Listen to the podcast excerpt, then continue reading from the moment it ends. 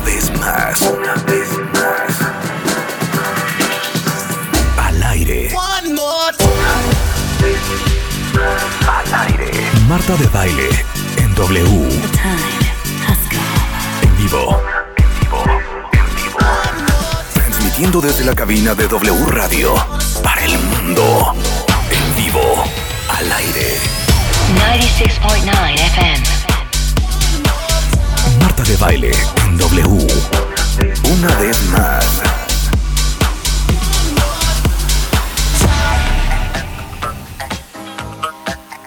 Buongiorno, cuentavientes, bienvenidos a W Radio. Eh, como saben, estamos en plena vacación, pero para ustedes tenemos lo mejor de Marta de Baile. O sea, básicamente lo que hicimos es entrar a los archivos enormes que tenemos y rescatar los programas que a lo mejor se perdieron, que adoraron, que hay que volver a escuchar para volver a repensar y entender.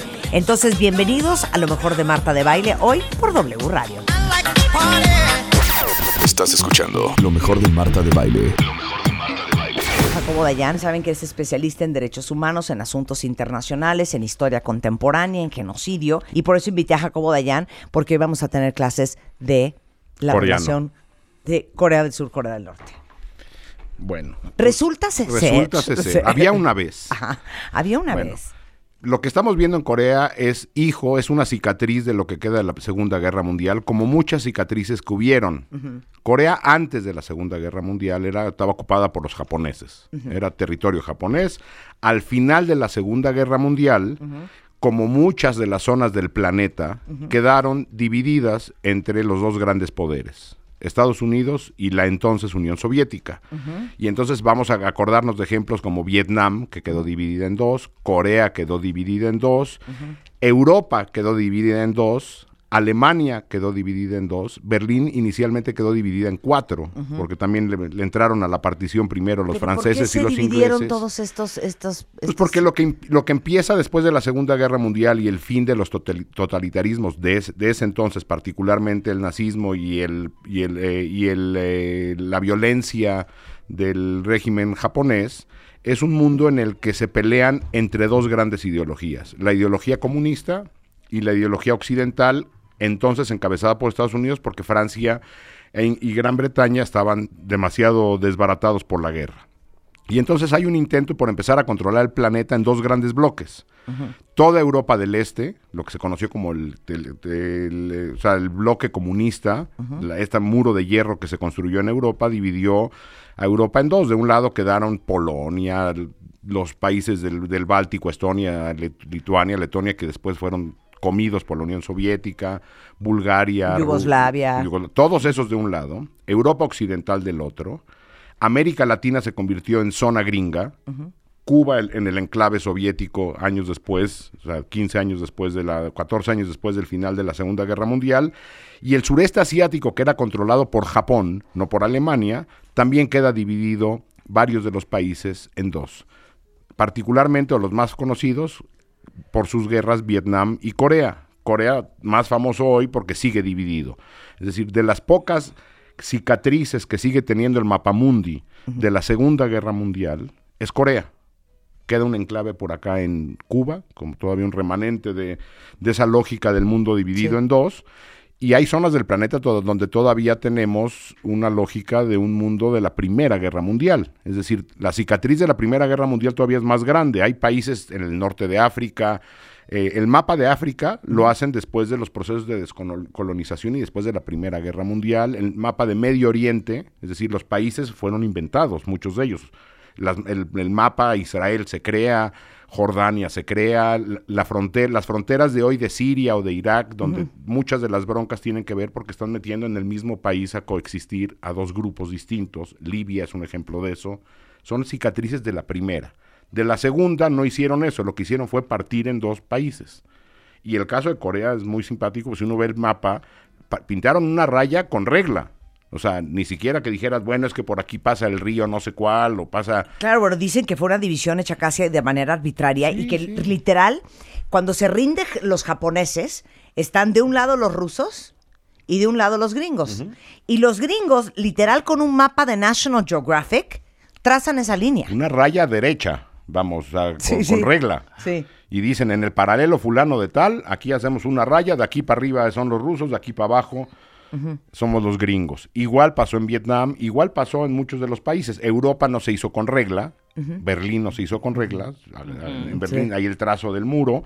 Y en, el, y en Europa lo que se hizo es, unos países quedaron de- del lado soviético y del otro, y del, del otro lado quedaron los países occidentales. Ahora, obvia, es que siento que todo fue culpa de los rusos. no, no sé. Fue Pero, o sea, se acaba la Segunda Guerra Mundial Sí, y en Corea están los rusos y los gringos. sí. De un lado, o sea, del lado norcoreano están los rusos Correcto. y del lado de Corea del Sur, o sea, de Seúl, la capital, están los gringos. Sí. Los gringos sacan el mapa y dicen, a ver, vamos a dividir esto en dos. Como O sea, dividieron buena parte del planeta. Claro, entonces divi- dividen en dos. Sí. De un lado se quedan los rusos y de un lado se quedan los Pues gringos. la culpa es de los dos. La otra opción, que, pero lo que pasa es que lo que no iban a hacer era salirse y decir, bueno, ya acabó la guerra, yo recojo mis chivas, me o sea, tomo, primero son barco. aliados y luego ya no. Bueno, eran aliados para vencer a Japón, eran Sí, aliados Alemania. para vencer a Alemania. ¿Y después en qué momento dicen, no, pues ya cuando tú se yo ya acaba no la guerra, amigos? empieza un nuevo mundo, un mundo dividido en dos partes. El mundo que donde tratan de imponer la hegemonía soviética comunista Claro. y el mundo de las democracias occidentales. Perdón, es que en Norcorea todo es culpa de Rusia.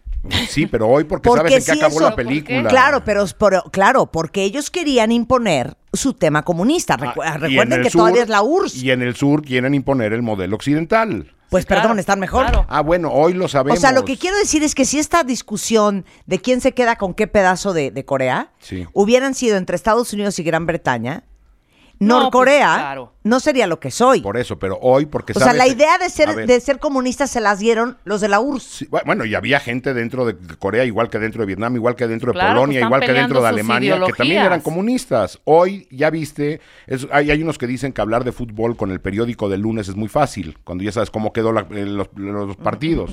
Hoy, que ya, sab- que ya pasaron 70 años de eso, pues tienes el, el- el- el periódico en la mano, tienes el libro de historia en la mano, sabes en qué acabó la historia. Todo fue culpa de los soviéticos.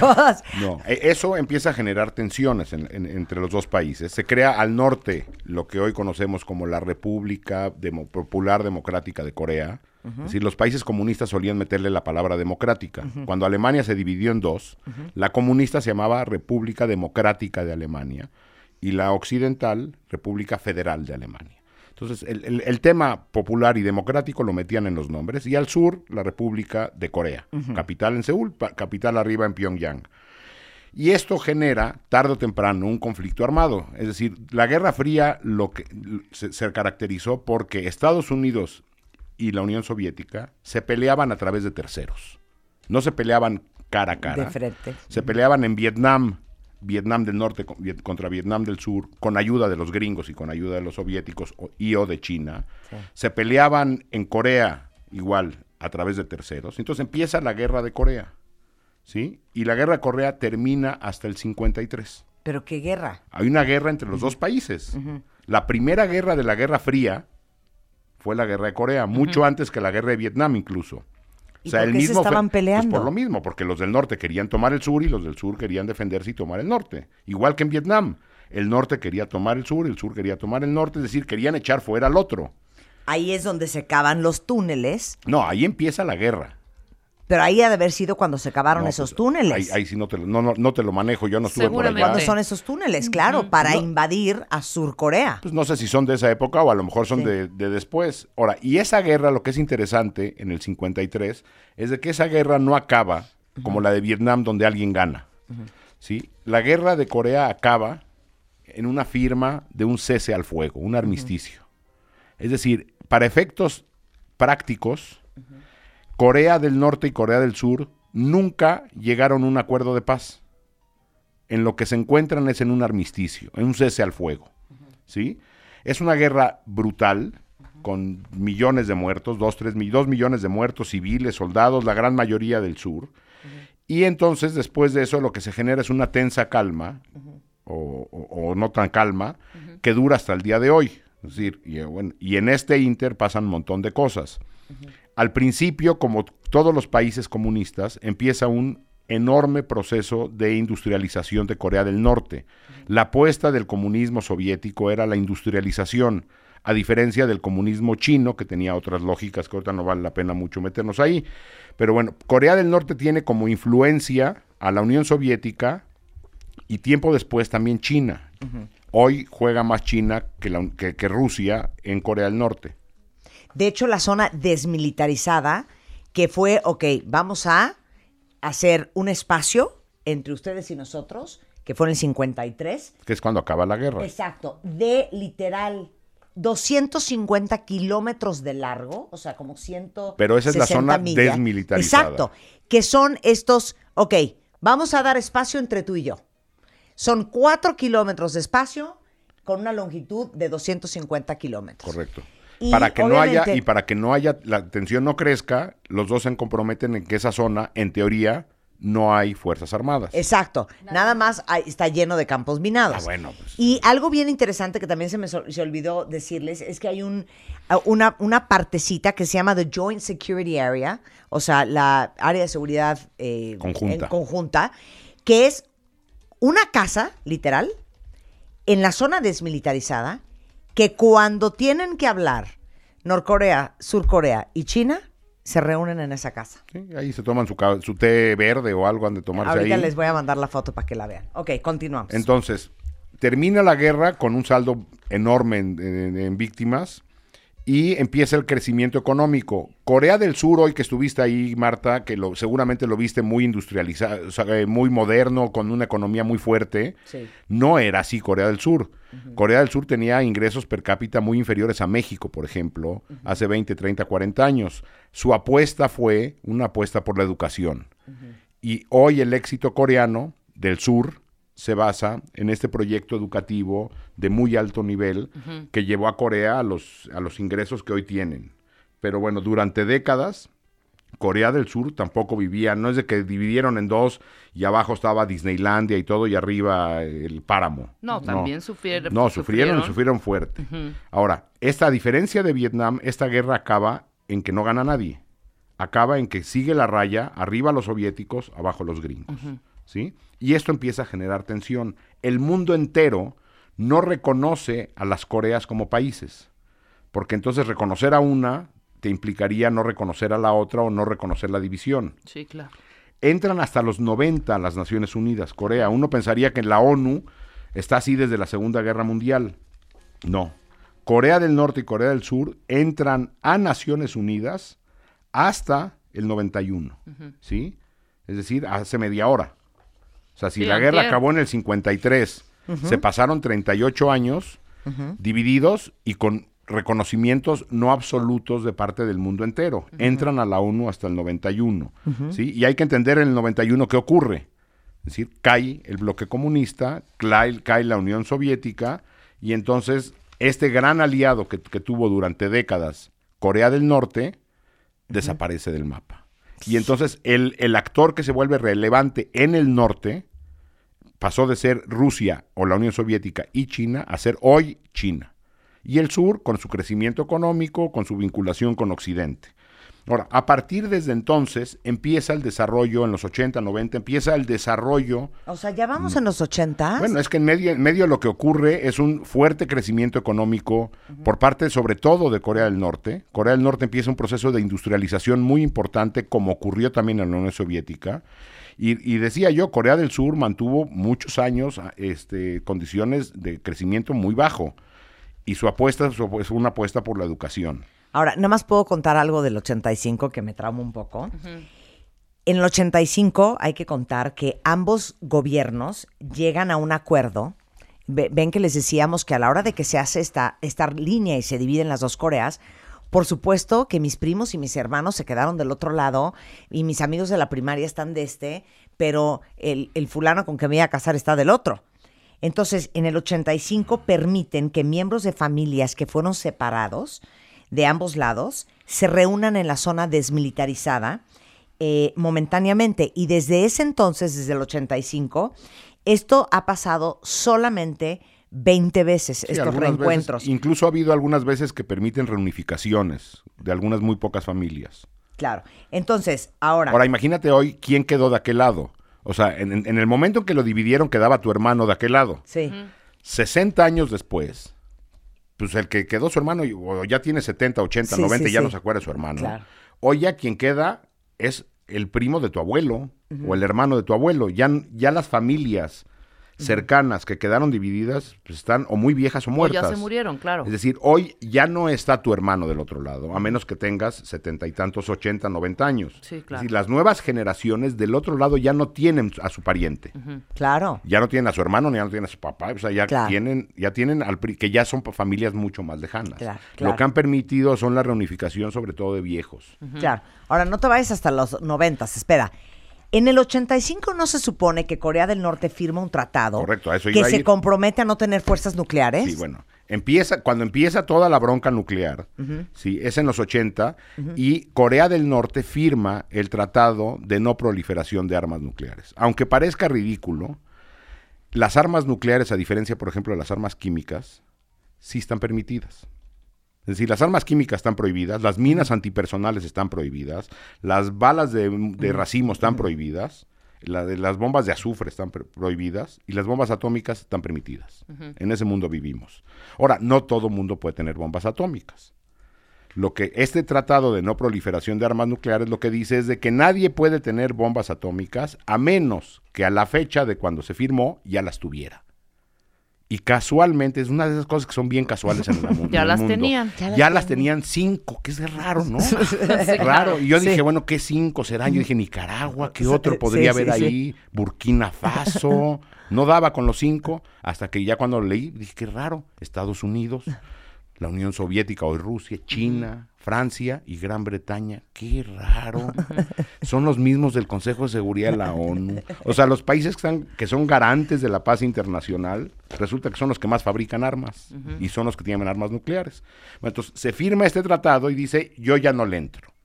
Algunos países no la firman, este tratado. Por ejemplo, India, Pakistán, Israel, que hoy tienen armas nucleares todos ellos. Ellos dicen, yo no, yo no lo firmo.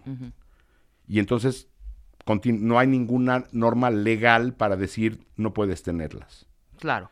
Porque y no te ellos obligan firmaron. tampoco a firmar. No, ahora, los que firmaron y después se trataron de echar para atrás, se les van encima. Por ejemplo, Irán, con su proyecto nuclear, que digo, ha sido materia de discusión por años, y Corea del Y Norte. Corea. Él firma y muchos años después dice, desfirmo, desratifico, quito mi firma, ya no le entro.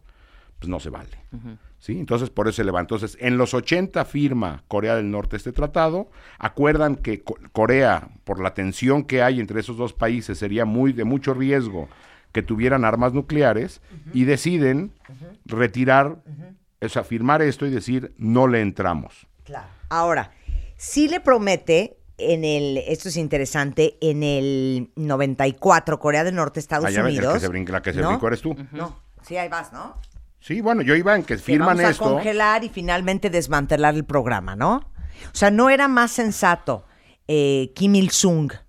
O sea, el primer dueño del país, Ajá. son, todos son Kim. Sí. Es como, te, te digo, como los del Mazo. Sí. Hay varios, o los Murat en Oaxaca, los o los, Kim o, uno, lo- o- Kim o los Figueroa en. Guerrero, o los Moreira en Coahuila. En allá en, en Corea son los Kim. Y entonces, no importa, es el primero es Kim Il-sung, Kim Jong-il el segundo, y el que está ahorita es Kim Jong-un. Pues Los Kim, ¿no? Ajá. más fácil. Claro. Impresentables los tres, vamos. No es de que dijeras, no, es que el segundo, este, O sea, el no, primero era no increíble porque que el tenía, tercero. sí, que, que los o sea, conejitos. Kim Il-sung, que es el primero, es el abuelo Del que está ahorita. de Kim Jong-un, Del que está ahorita. del que está ahorita. Sí, por eso es más, para más fácil decirle los Kim, ¿no? Pero él sí le dice a Estados Unidos, ok, vamos a congelar y vamos a desmantelar el programa de armas nucleares a cambio de ayuda Ah, internacional. bueno, ahí empieza la bronca. Cuando empieza a tener broncas la Unión Soviética de lana, es decir, Ajá. la forma en que los países del bloque comunista empiezan a caer, es decir, Polonia cae, Alemania se divide en dos. En los 80, a Rusia, a la Unión Soviética, se le acabó el varo como para andar manteniendo A los otros a países. la chamacada. Claro, por supuesto. Entonces, esto empieza a resquebrajar eh, la fortaleza de todos los regímenes comunistas que había en la región. Es decir, no, no es de que se permita, el- o sea, la caída, por ejemplo, del muro de Berlín es 89 y la URSS cae hasta 91. Es decir, El, el centro cae mucho después, la periferia cae antes porque empieza de- a, a dejar de recibir apoyo militar y dinero. En los 80, Corea entra en una bronca, Cuba entró en una bronca, es decir, cuando se acaba la ayuda de la Unión Soviética, económicamente quien, quien sos- sostiene esos regímenes empieza, o sea, al no existir ese quien sostiene, el régimen empieza a tener Se broncas. empiezan a debilitar, claro. Entonces, en los 80, Corea del Norte no le queda de otra a finales de los 80 de decir, bueno, yo tengo una ficha en la mano, que es, a ti te molesta que yo tenga armas nucleares, bueno, no, no, nunca ha tenido armas nucleares, que tenga un proceso de investigación y desarrollo de armas nucleares. Es- tarda mucho eso, a menos que tengas tecnología lana y que no te estén molestando. Entonces él dice, yo le paro a esto si me echas una, una mano. Y se lo dice ya no a los soviéticos, porque eso ya... ya no tienen varo, ya no tienen cómo Se los dice a. Occidente, échame la mano, porque han tenido, a partir de ahí ha habido sequías, hambrunas. Es un país, Corea del Norte hay que entender que no es un país como cualquier otro, es un país sellado. Nada entra, nada sale. Es decir, entonces, o sea, los medios de allá adentro no tienes información Sí, de lo que pasa de lo que afuera. está pasando ahí. Entonces, la única manera que tiene Occidente para presionar al régimen coreano del norte, es decir, este, pues no te mando, no, no hago comercio contigo, no intercambiamos mercancías, de lo poco que pueda producir recursos naturales Corea del Norte, y eso los va ahorcando. Entonces, la negociación que tiene el régimen es su arma nuclear. Claro. Es de lo único, de lo que vive el régimen, es invertir en eso para presionar a Occidente para que les echen lana. Entonces, de los och- finales de los 80 hasta antier, o sea, hasta, hasta hoy, lo que ha habido es presiones Occidente, Corea del Norte, de yo le subo el volumen a mi programa nuclear, tú me aflojas y me echas la ayuda, me, me das ayuda. Y eso ha ido y venido por décadas. La bronca viene, digo, sin, brincándonos y luego regresamos, o sea, al grado de que, de que eh, este gobierno se convierte en una amenaza para Occidente porque está con esto, que Bush, Bush hijo, cuando eh, en su declaración muy famosa que nombró como si fuera Star Wars el planeta el eje del mal, como si fuera la estrella del mal o estas películas de Star Wars, en ese eje del mal estaba Irán, Corea del Norte e Irak. Es decir, eran los malos de la película, según George Bush. Entonces, el régimen ha jugado con su proyecto nuclear montones de veces. Lo que ha ido y venido es amenazas del norte al sur, del norte a Japón. Japón está enfrente, está a nada. Es decir, ¿y qué, qué puede hacer Japón y Corea del Sur para defenderse de un posible Corea del Norte con armas nucleares? Porque lo que ha ido haciendo todo el tiempo es experimentos con misiles y por otro lado experimentos con este, reactores nucleares. Eso no quiere decir que hoy Corea del Norte tenga capacidad nuclear. Quiere decir que tiene un programa de investigación y desarrollo de tecnología nuclear que eventualmente les podría dar la capacidad de montar una bomba nuclear en un misil que por su parte han estado desarrollando en paralelo. Es decir, cada tanto Corea del Norte lanza un misil a las aguas de enfrente de Japón, alrededor de Corea del Sur. Dice que hoy que ya tiene misiles que pueden llegar incluso a los Estados Unidos, pero eso no quiere decir que puedan trepar en ese misil una bomba atómica. En paralelo tienen su desarrollo nuclear, que ese es el que han estado tratando de frenar.